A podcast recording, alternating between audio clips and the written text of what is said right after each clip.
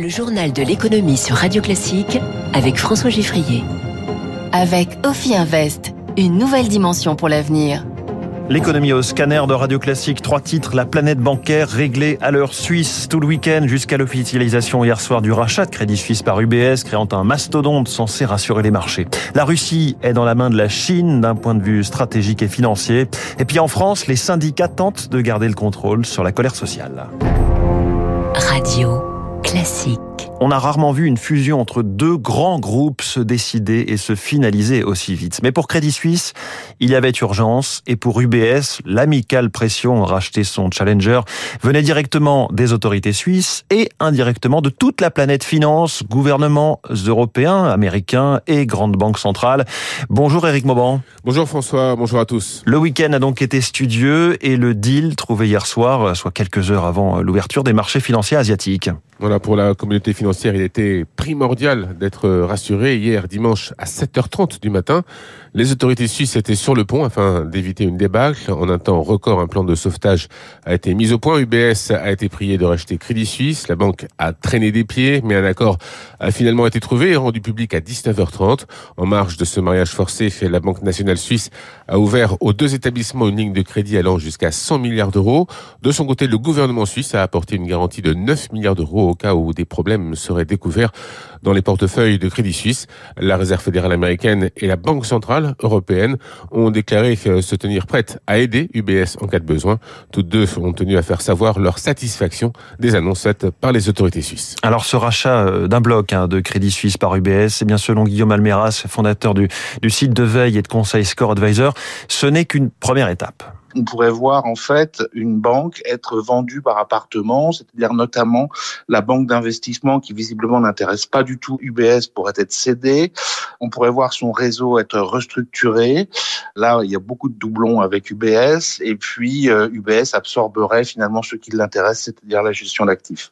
UBS va devoir gérer une restructuration d'ampleur et qui franchement avait bien autre chose à faire. UBS avait bien autre chose à faire. Euh, alors il semble que UBS ait fait un petit peu la fine bouche. Eric Mauban, euh, dans la précipitation des événements de ce week-end, Crédit Suisse a été bradé en quelque sorte. Absolument, acheté par UBS pour l'équivalent de 3 milliards d'euros sous forme d'actions UBS un montant quasiment trois fois inférieur à celui de la valorisation boursière de Crédit Suisse à la veille du week-end. Et encore, hein, rappelons que l'action Crédit Suisse a perdu 21% la semaine dernière et 75% sur un an, contrairement à UBS qui a rebondi sur la crise des subprimes de 2008 et a su se restructurer, améliorer sa gestion et ses contrôles internes. Eh bien, le Crédit Suisse, lui, n'a pas choisi la même voie, pendant parfois des risques mal évalués. Difficile dans ces conditions de regagner la confiance des investisseurs et des actionnaires.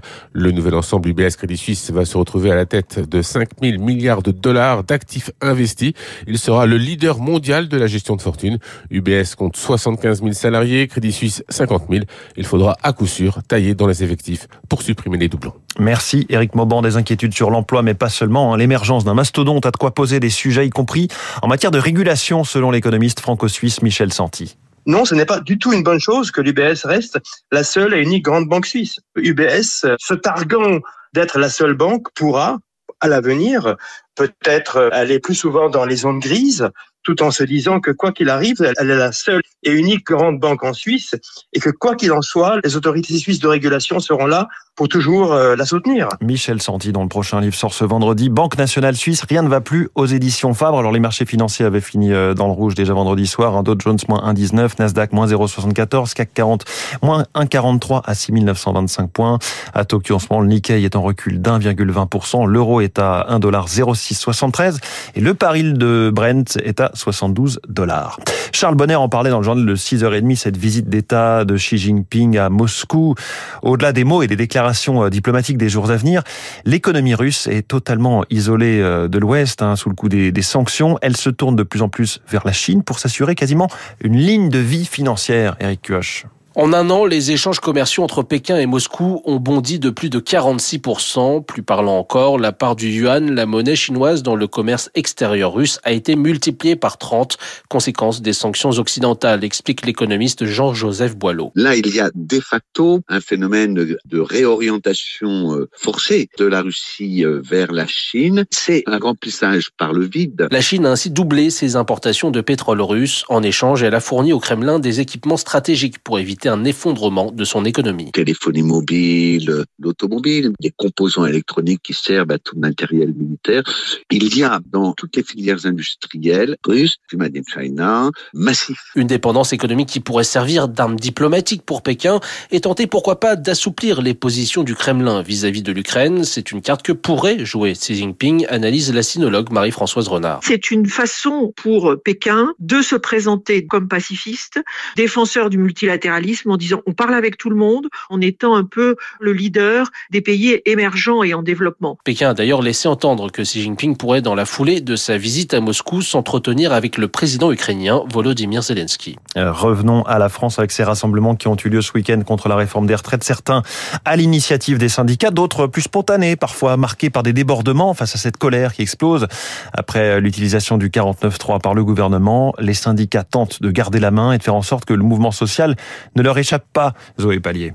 Des manifestants finissent par penser qu'on n'obtient rien sans violence. Ils ont peut-être raison, soupire une secrétaire nationale de la CFDT. Elle ajoute, mais nous, on refuse de participer à ce système. Grâce à leur service d'ordre et par des appels au calme, les syndicats contiennent les débordements, explique Cyril Chabagnier, président de la CFTC. On l'a vu encore euh, ce week-end. Il y a plein de villes où euh, il y a des manifestations conduites par les organisations syndicales et ça se déroule dans un grand calme. Vraiment, la crainte, c'est euh, l'accumulation de manifestations spontanées où là nous avons aucun contrôle et où il y a beaucoup plus de la violence. Mais selon ce responsable, les grévistes font toujours confiance aux syndicats. Ces mouvements faits par les réseaux sociaux ne parviennent pas à s'implanter dans les entreprises ou dans certains secteurs d'activité. Et c'est parce qu'on a su durcir nos actions, précise Sébastien Ménesplier, secrétaire général de la CGT Mine Énergie, syndicat qui prévoit par exemple de multiplier les coupures ciblées. Tous les jours, il y a des agents qui nous disent euh, les manifestations, euh, ça suffit plus, donc il faut euh, mener des actions pour occuper les grévistes qui permettent de canaliser la colère qui grandit. Nous, ce que l'on souhaite, c'est ne pas être dépassé par les bases et en arriver à ne plus pouvoir euh, coordonner cette lutte. Les dirigeants syndicaux s'accordent sur un point. Si la colère devient hors de contrôle, c'est le gouvernement qui en sera responsable. Zoé Pallier, le,